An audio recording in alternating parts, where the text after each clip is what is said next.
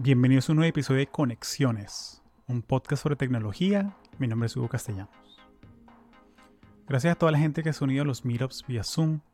Tenemos en las notas del show un link a la página para que te des de alta si quieres venir a los meetups. Es una manera de hablar uno a uno con otros profesionales en tecnología y que la comunidad de escucha se conozca mejor. Y saben que aquí somos apasionados por el networking. Me gusta como digo somos, como que es un equipo gigantesco de... Pero digo somos porque es la audiencia, la gente que escucha esto. O sea, nosotros sabemos el valor del networking y el valor del poder de las conexiones siempre presente que te puede ayudar a conseguir oportunidades, a conseguir tu siguiente trabajo, tu siguiente oportunidad de negocio, de cliente o simplemente de aprender. No, de aprender cosas sobre la vida, sobre qué te gusta, qué no te gusta. Y antes que me ponga más filosófico, quería también darle las gracias a la gente que ha venido a los meetups en persona. Empezamos a hacer meetups en persona en Orlando. Tenemos ya 11 meses haciéndolo y ha sido súper satisfactorio, sobre todo para la gente que está trabajando remoto, ¿no? Y extraño un poquito tener esa conversación cara a cara con otros profesionales. Eh, ha sido genial. Eh, y siempre es un grupo diferente. Siempre hay como que hay un grupo core de cuatro o cinco personas que siempre viene. Pero siempre hay como cinco, seis, siete personas nuevas. Entonces es chévere porque no solamente le agrega el, esa, ese elemento random ¿no? de, quién más va a venir, sino que es, es chévere porque demuestra que hay una comunidad grande, es una comunidad de gente que, que siempre se renueva. Y Eventbrite como plataforma de promoción está increíble, me, me gusta muchísimo. ¿Quién necesita Facebook Events si tienes Eventbrite? Y el episodio de hoy quería hacer algo diferente, quería hacer un episodio solo en vez de una conversación y quería hablar sobre ChatGPT, sobre los usos que les puedes dar día a día y usos que capaz puedes hacer, tratarlos hoy, eh, si quieres. ¿Y qué pasa? Yo vengo del contexto que yo tengo TDAH o ADHD, tengo este, este desorden de, atención que es un poquito, es un poquito, hay muchas, muchos mitos, ¿no? Respecto a, qué es, qué no es. Pero está este mito que es que es déficit de atención, te falta prestar atención. No es eso, es que me cuesta prestar atención a las cosas que no me interesan, las cosas que me aburren las tareas que me cuesta, las tareas que, son difíciles para mí, son esas tareas pequeñas que, no me interesan. O sea, es como, como, mira, tienes que llamar a los técnicos de la piscina a que vengan a limpiar la piscina. Me da fastidio. O sea, son esa clase de cosas. Ah, mira, pero tenemos que hacer un evento de networking con 35 personas. Vamos para allá, de una. Eh, mira, queda una charla mañana, tenés una audiencia de 300 personas, quieren saber sobre herramientas de productividad. Listo. Te la hago en 20 minutos. Pero hay que sacar la basura. Qué fastidio. Entonces, más o menos eso es lo que es. O sea, simplemente tienes que, que mm, hay cosas que si no te interesan, te cuesta comenzar a hacerlas y, y terminarlas. Pero al mismo tiempo, las cosas que sí te gusta hacer, te cuesta terminarlas. Entonces, comenzar un proyecto, una idea, es muy fácil comenzar, pero terminarla, llevarla a la recta final, eso puede ser algo dificultoso para una persona que tenga ADHD. Y pa, llegaron estas herramientas, llegó ChatGPT, BART, Claude, Claude que es el, como el primo, el primo francés. Y ayudan muchísimo, ayudan muchísimo. Y el primer uso que quiero resaltar es el uso de conquistar la página en blanco. ¿Qué pasa? Muchas veces cuando estoy procrastinando para mandar un mensaje, un email, un texto o algo, es porque por dónde comienzo. Ahí viene ChatGPT y le, le hablo como le hablaría a una persona. Sé que es una máquina, pero le hablo y le digo, es, dame, escríbeme un email que sea para la persona tal, con un tono amigable, un tono respetuoso, pidiéndole que hacer una cita para tal día, tal hora. Y me lo devuelve, lo leo, lo reviso, copio, pego y lo mando. Y ya. Entonces, eso es como para. Me baja la fricción a la hora de. Ah, ok, tengo que redactar un email con esta persona que que de repente no es algo que, ¿sabes? Es algo que me da fastidio en el momento, eh, capaz es al final del día, que ya estoy quemado, que ya estoy como cansado, ya como que está mi energía en hacer otras cosas. Entonces, para cuando son emails o mensajes, eh, a mí me pasa también que, mm, bueno, yo, yo soy, yo soy bilingüe, ¿no? en español y en inglés. Pero a veces cuando hay que escribir una carta formal en español por un trámite o algo, como que me, me tranco, como que sé hacerlo, pero si puedo agarrar una herramienta que me ayude a hacerlo más rápido, ¿por qué no usarla? ¿Por qué no usarla? O sea, ¿por qué no, no usar una herramienta sabiendo que la estoy usando es para mejorar, ¿no? Para, para lidiar con estas cositas de la vida. O sea, de la misma manera en que la gente dejó de lavar ropa en el río y tienen una lavadora y una secadora. Entonces, ese es uno de los grandes usos, eh, escribir mensajes y correos. Eh, cuando tienes que mandar un, reply para un mensaje, pero, ¿sabes? De repente es un email que te alteró o algo y, es muy tentador darle command R y descargarte, pero es mejor primero levántate, camina, aléjate de la máquina, vuelve, agarra ese email que te mandaron, lo pega en ChatGPT y pídele, por favor, escríbeme una respuesta educada, pero firme para esta persona. Te lo devuelve, revísalo. Nunca copies, pegues y mandes. Revísalo bien. Acuérdate que el ChatGPT alucina. Eh, y mándalo. Otro uso, eh, por lo menos, y, ya esto ya más para creadores de contenido, pero, pero capaz para, para ti, ¿no? Que si, si tienes que mandar un correo o algo así, es darte ideas para títulos. Y no solamente títulos de, de podcast o de episodios. A veces eh, lo he hecho un par de veces que agarro la transcripción del podcast, se lo suelto a ChatGPT y le digo, recomiéndame 10 títulos para este episodio del podcast. Dame títulos que sean elegantes, llamativos, que creen curiosidad, pero que no sean clickbait y me da 10 títulos y yo lo que hago es que de repente uno o dos brillan y los pulo más, le, pongo mi toque y uso ese título. Pero capaz, o sea, capaz tú no eres creador de contenido, pero entonces capaz seguro mandas muchos emails y a veces que poner en el, en, el, subject line, en el asunto del email, eso puede ser un, buen uso para, para ChatGPT. Segundo uso que quería resaltar es el de los ideas. Pero ideas para qué? Ideas para regalos, planes que hacer en familia.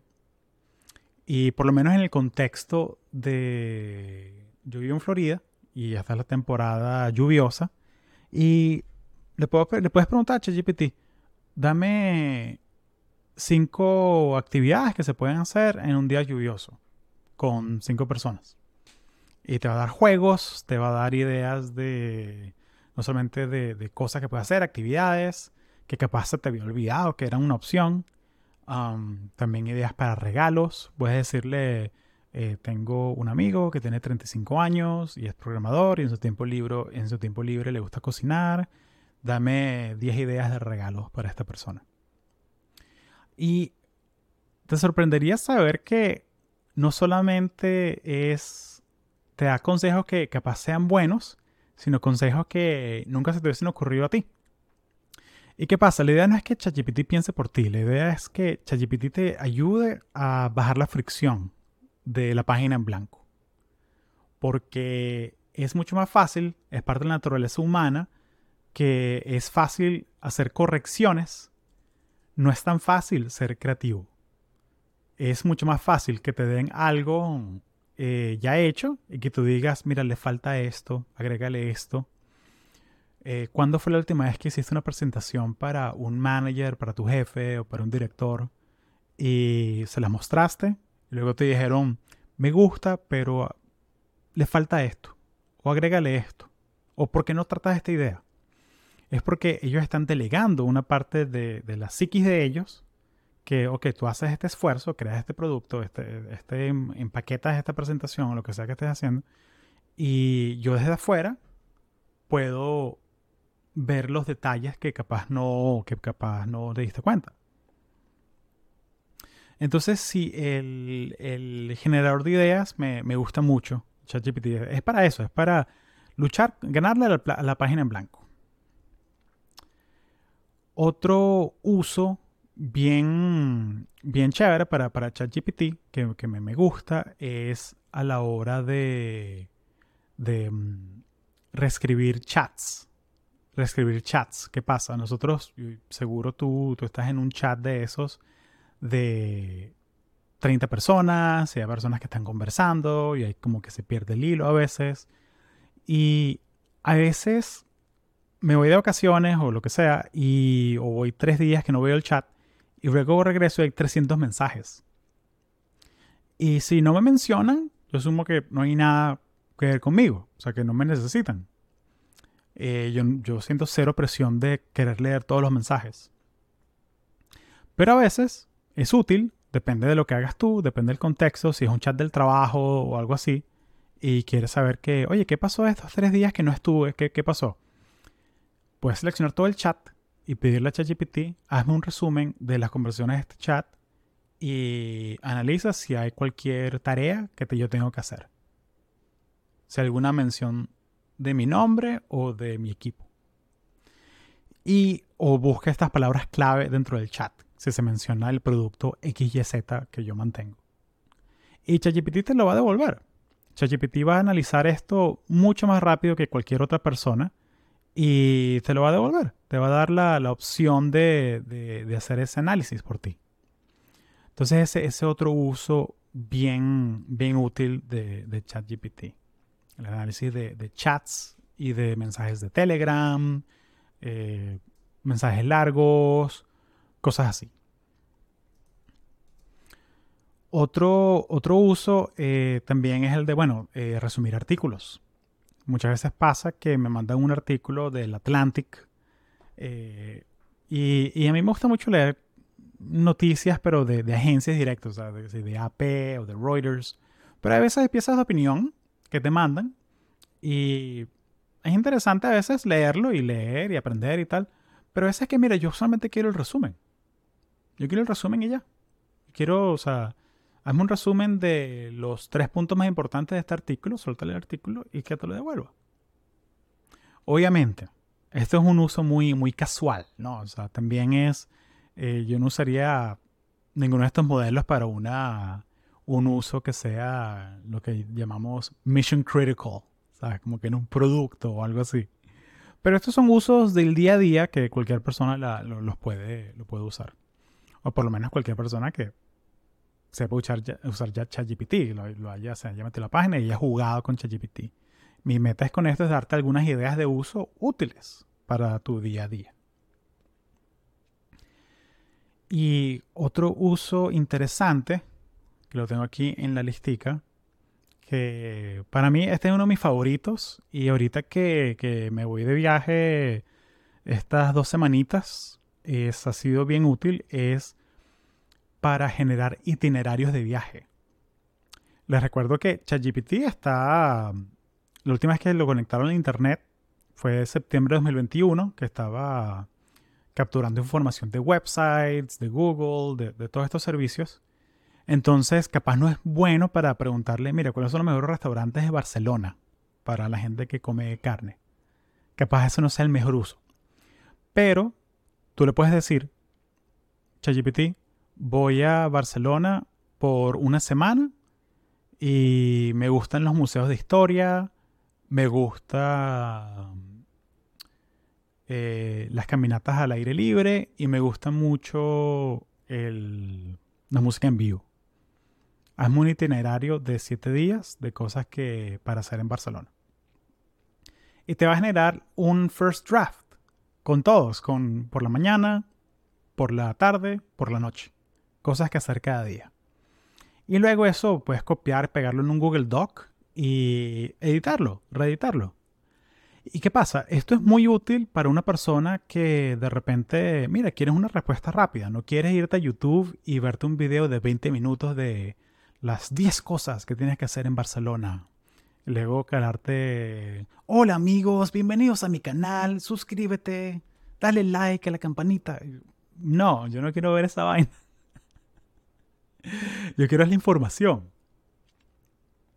Obvio, sí, o sea, es chévere verse, ver videos y ver cómo se ven los sitios y cosas así. Pero también depende de ti, o sea, cómo quieres tú consumir la información. Una cosa es verlo así por diversión.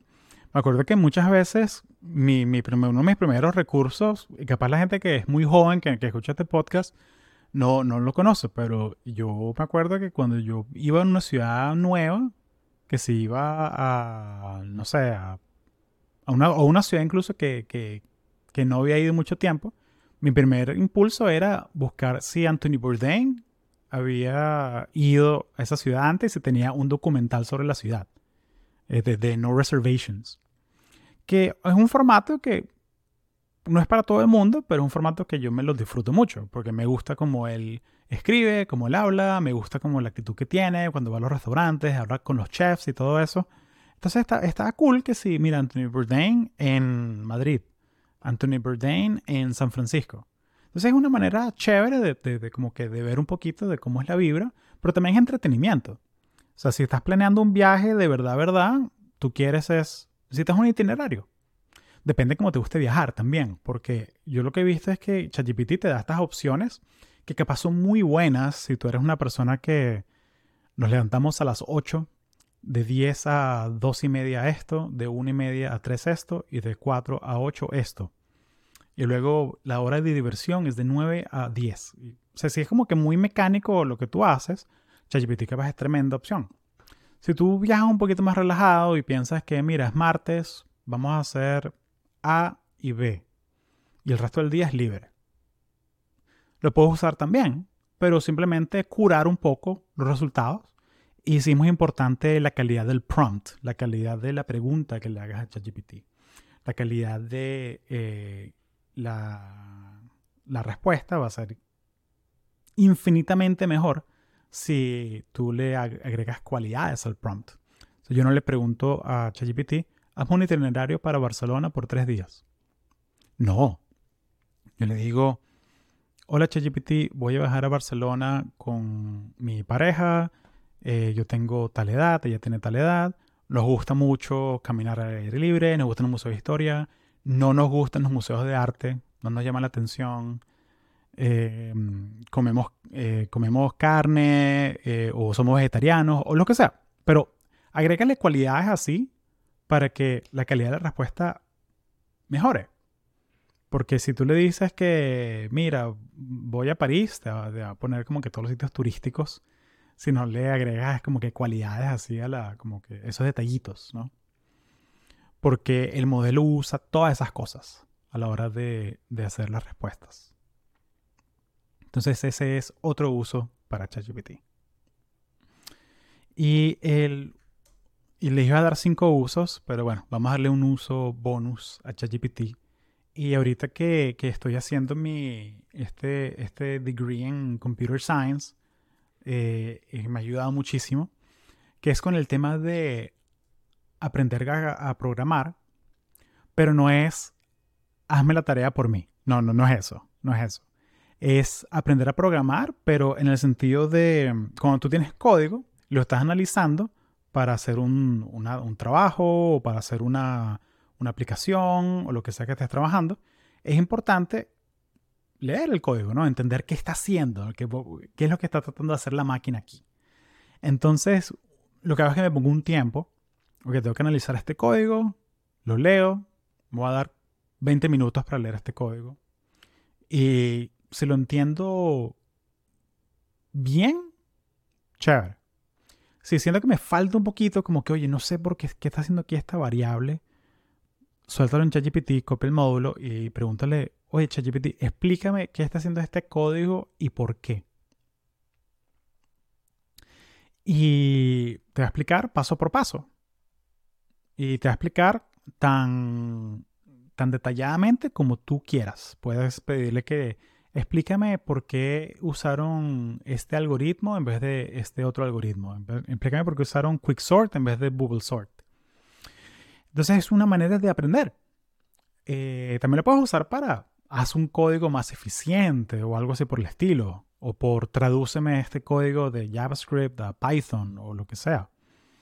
Pero para a la hora de aprender algo nuevo, a mí me ha gustado más como que me reemplace el Stack Overflow, de cierta manera.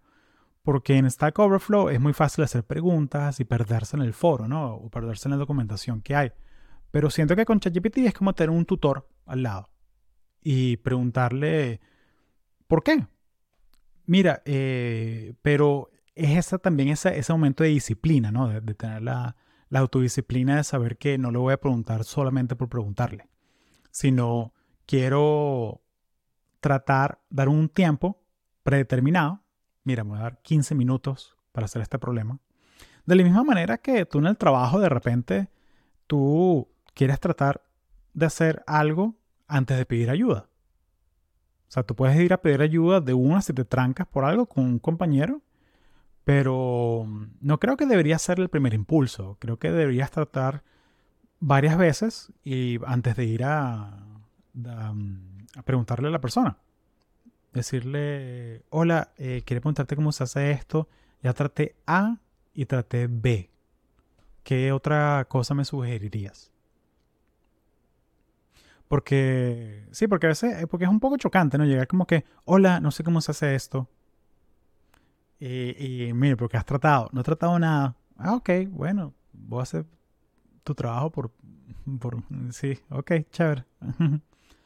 Entonces, no, eso no, no, no, no es así. Claro, depende también del contexto donde tú estés, la, cultura del equipo y todo eso. todo el mundo es diferente. Pero, pero siento que sí es importante como que luchar un poquito, pasar un poquito de trabajo para poder aprender bien. Pero llega un momento en que si pasas demasiado trabajo, ya dejas de disfrutar lo que estás haciendo. Entonces, hay como un, hay un sweet spot ahí en la mitad de, de que, mira, que hay un nivel de como que de, de, challenge, hay un nivel ya de challenge que ya, ya se te hace imposible, ya es como que una mega tarea y, no te va a llamar la atención hacerlo. Entonces sí, esos son algunos usos que puedes usar con, para ChatGPT. Y bueno, si te gustó este formato, déjame saber aquí en los comentarios del video. Si no te gustó, déjame saber también. Eh, y recuerda darle like, suscribirte, comentar, la campanita, todas las cosas para que el algoritmo se alborote y bueno, sin más, nos vemos en el próximo episodio de Conexiones Podcast. Gracias.